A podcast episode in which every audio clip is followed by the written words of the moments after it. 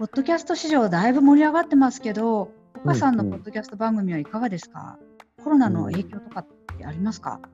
そうですね。まあ、うちはこれまで順調にね、あの、リスナーを伸ばしてきたのかなと思うんですけど、結構今各国で外出制限とか出てるじゃないですか。えー、まあ、そういう中で他のポッドキャストとかだと、ちょっとリスナーが減っちゃってるみたいな話は聞きますよ。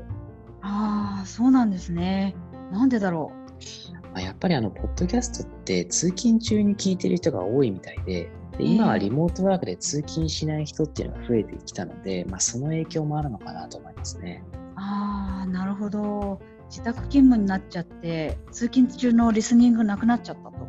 うん、そうみたいですね。これは実際大手の統計とかにも表れていて、あのポッドキャストアプリのスティッチャーとかが調べたところによると、4月7日までの4週間で、その同社のポッドキャストのリスニングっていうのが、3月の第1週目に比べて8%減少したそうですよ。ああ、そうですか。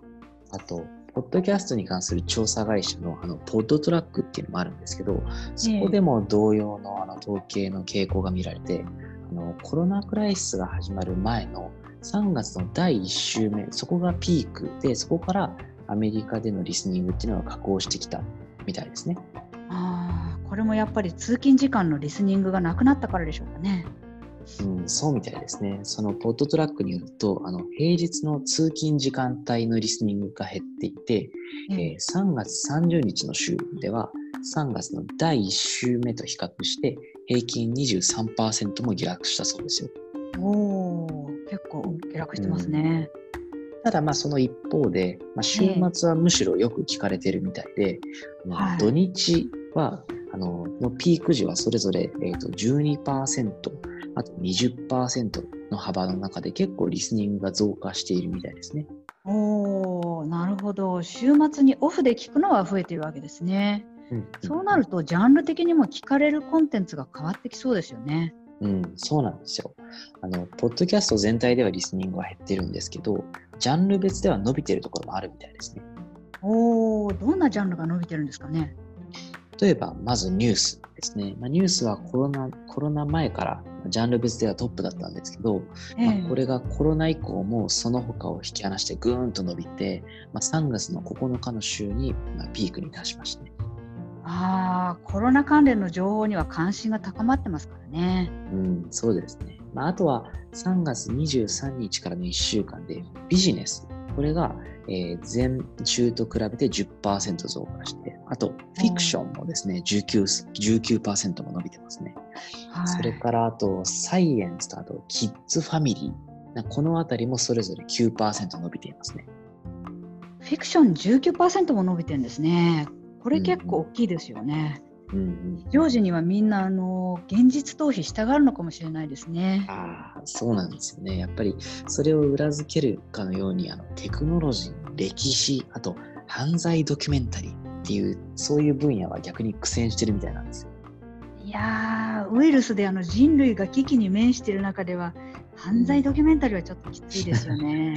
ちょっと精神力にいますよね。ですね。うん、あとキッズファミリーっていうのが伸びてるのはやっぱり学校が閉鎖されてるのと関係がありそうですよね。うん、そうですね。例えば、あの、キッズ向けの、あの、Wow in the World っていう番組があるんですけど、あの、そのダウンロード数は3月22日時点で、その前の13週間の平均を23%も上回ってますね。おー、結構伸びてますね。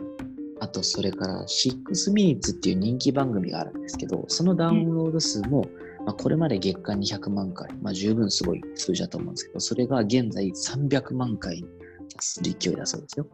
おお伸びてますね、うん、子供がべったり家にいるんでポッドキャスト聞かせて時間稼いでる親の姿が目に浮かびますね。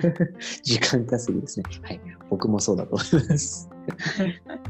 いや動画のスクリーン見せるよりもポッドキャスト聞かせた方が子供の想像力をかきたてるっていう点では親が罪が罪悪感感じにくいっていうのもあるかもしれませんよね。ああ、だといいんですけどね。まあ、これまで子供向けのポッドキャストがあるって、そういうのを知っている親っていうのはいたかもしれないんですけど、まあ、積極的にそれを利用する機会っていうのはあんまり見当たらなかったのかなと。でも、今回このコロナ騒動で利用し始めた人っていうのは多いみたいですね。ああ、なるほど。まあ、何よりこういう状況下だと楽しさとか癒しとか現実逃避みたいなものが求められる傾向ってありますよね。うんうん、楽しさで言うとスポーツなんかも入りますけどこのジャンルどうなんですかね？スポーツって今、やっぱりコロナで大打撃受けてますよね。で、大きなスポーツイベントは軒並み延期とか中止とかになっちゃいましたから、まあ、イギリスではあの熱狂的なサッカーファンを対象にしたあの有料のサブスクのポッドキャストっていうのが人気だったんですけど、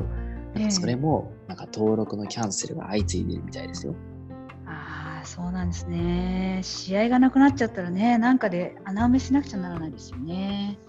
スポーツ系のポッドキャストって今何やってるんでしょうね。まあ、あの、なんかアスリートにインタビューしたり、あとクイズ番組やったりして、まあ、なんとかね、乗り切ってるらしいですよ。まあでも、普段はね、あの、シーズン中に捕まらないようなアスリートが、今はね、あの、家にいるので、こう、豪華ゲストにインタビューできるっていうのは、まあ、利点といえば利点ですよね。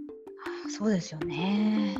うん、でも逆に今回のこの状況をむしろこうチャンスっていうふうに捉えているポジティブなね、ポッドキャスターっていうのもいて、